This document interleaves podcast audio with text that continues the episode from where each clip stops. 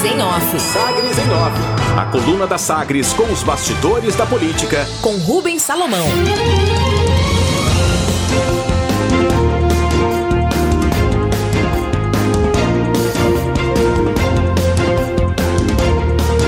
Nas férias de Rubens Salomão, as informações da coluna Sagres em Off comigo, Samuel Estraioto.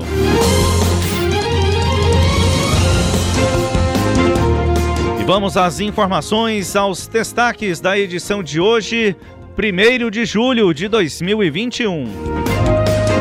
Humberto Aidar é indicado para ocupar vaga de conselheiro no Tribunal de Contas dos Municípios. O deputado estadual Lucas Calil, do PSD, apresentou o requerimento com indicação do nome do deputado Humberto Aidar, do MDB, para vaga de conselheiro no Tribunal de Contas dos Municípios, o TCM no lugar de Nilo Rezende, que se aposentou em 12 de maio após pressões durante tramitação de proposta de emenda à Constituição Estadual a uma PEC de autoria de Henrique Arantes do MDB, que visava a extinção do órgão, mas foi rejeitada pelos parlamentares. Humberto Aidar agradeceu a confiança dos deputados na assinatura do requerimento. Abre aspas, na política eu sou um ponto fora da curva, mas consegui ter seis mandatos e hoje receber esta indicação dos meus companheiros. Muito obrigado à confiança de vocês. Vão continuar tendo em mim um parceiro. Fecha aspas. O processo de indicação foi assinado pelos 41 deputados estaduais. A votação deverá ocorrer no mês de agosto, após o recesso. Deputados estaduais aprovaram em segunda votação nesta quarta-feira o projeto de lei de autoria do deputado Henrique Arantes, que autoriza o parcelamento em até 12 vezes sem juros do Imposto sobre a Propriedade de Veículos Automotores, o IPVA. A matéria ainda precisa ser sancionada pelo governador Ronaldo Caiado. Final dos trabalhos. A Assembleia encerrou os trabalhos em plenário no primeiro semestre de 2021. Na última sessão foram votados projetos polêmicos como a análise final da PEC do teto de gastos, a Lei de Diretrizes Orçamentárias 2022, a chamada LDO, e ainda a autorização da transferência de duas áreas situadas em Anápolis à Companhia de Desenvolvimento Econômico de Goiás, a Codego. Um dos imóveis foi avaliado em 141 milhões de reais e outro em 25 milhões e 400 mil reais. As sessões ordinárias serão retomadas em 3 de agosto.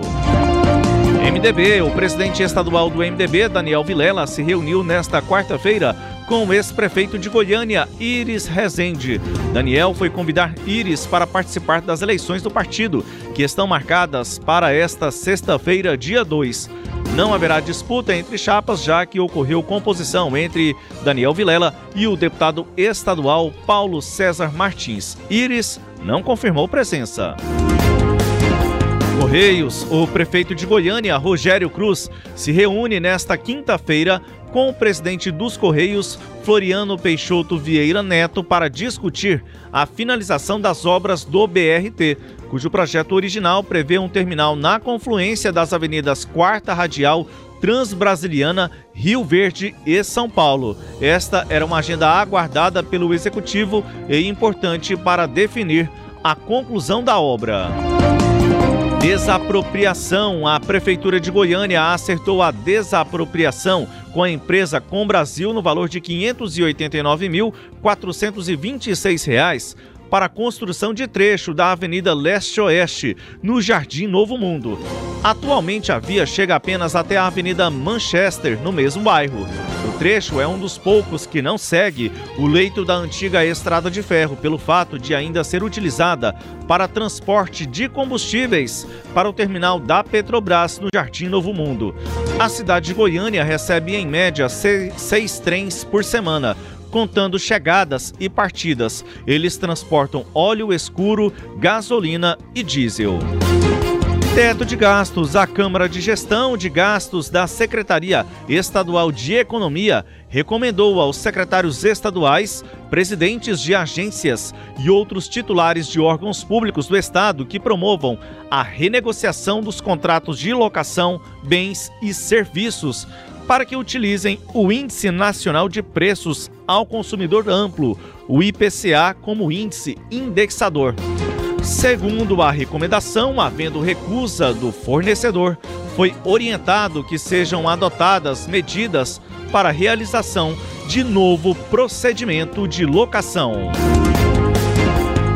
Estes são os destaques da coluna Sagres em Off desta edição, 1 de julho de 2021, que tem as análises de Cileide Alves. Samuel, é, nem dá para a gente fingir surpresa né, com a indicação do deputado Humberto Aidar para ser conselheiro do Tribunal de Contas dos Municípios.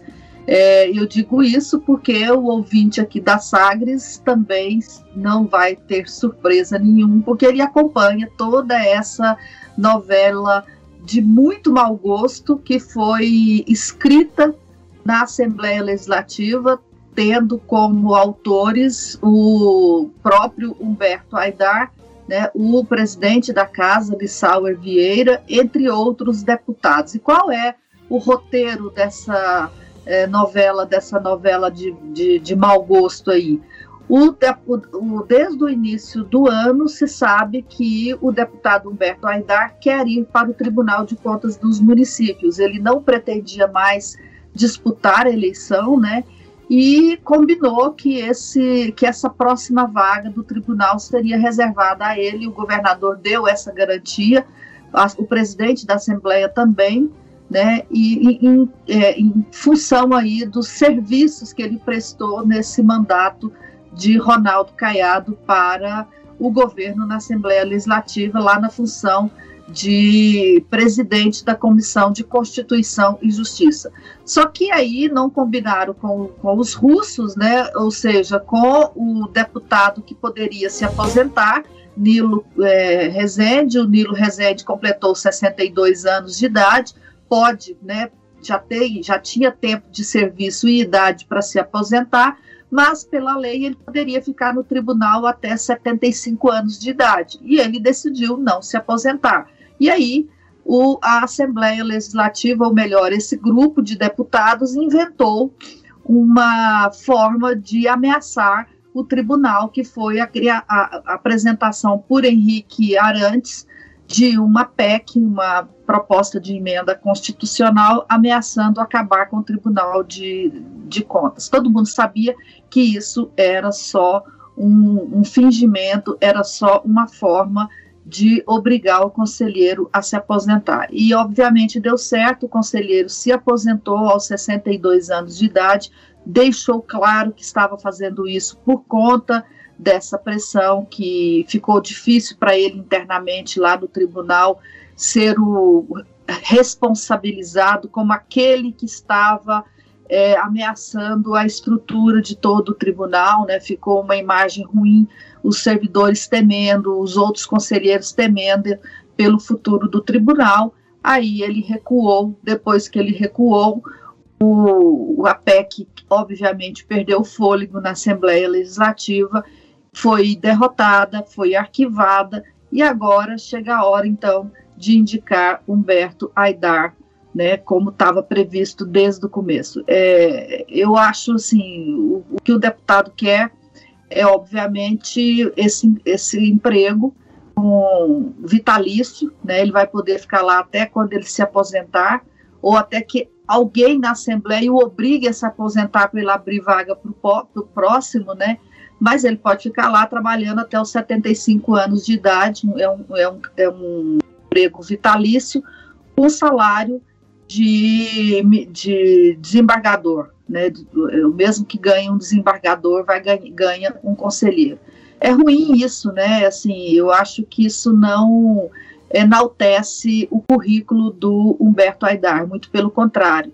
Eu acho que isso mancha muito o currículo dele. Ele deu uma entrevista para o Jornal Popular, que se sente habilitado a ir para o Tribunal de Contas é, só que ele está indo nessa condição. Teve que, é, digamos, falando metaforicamente, colocou um revólver na cabeça do tribunal e disse: ó, ou, você, ou morre ou abre uma vaga para mim.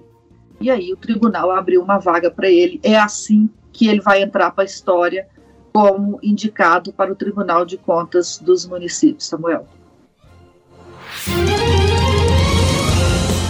Coluna Sagres em Off com as análises de Cileide Alves. Os destaques você pode acompanhar no sagresonline.com.br e a coluna você pode também acompanhar nos nossos tocadores de podcast. Sagres em Off. Sagres em Off.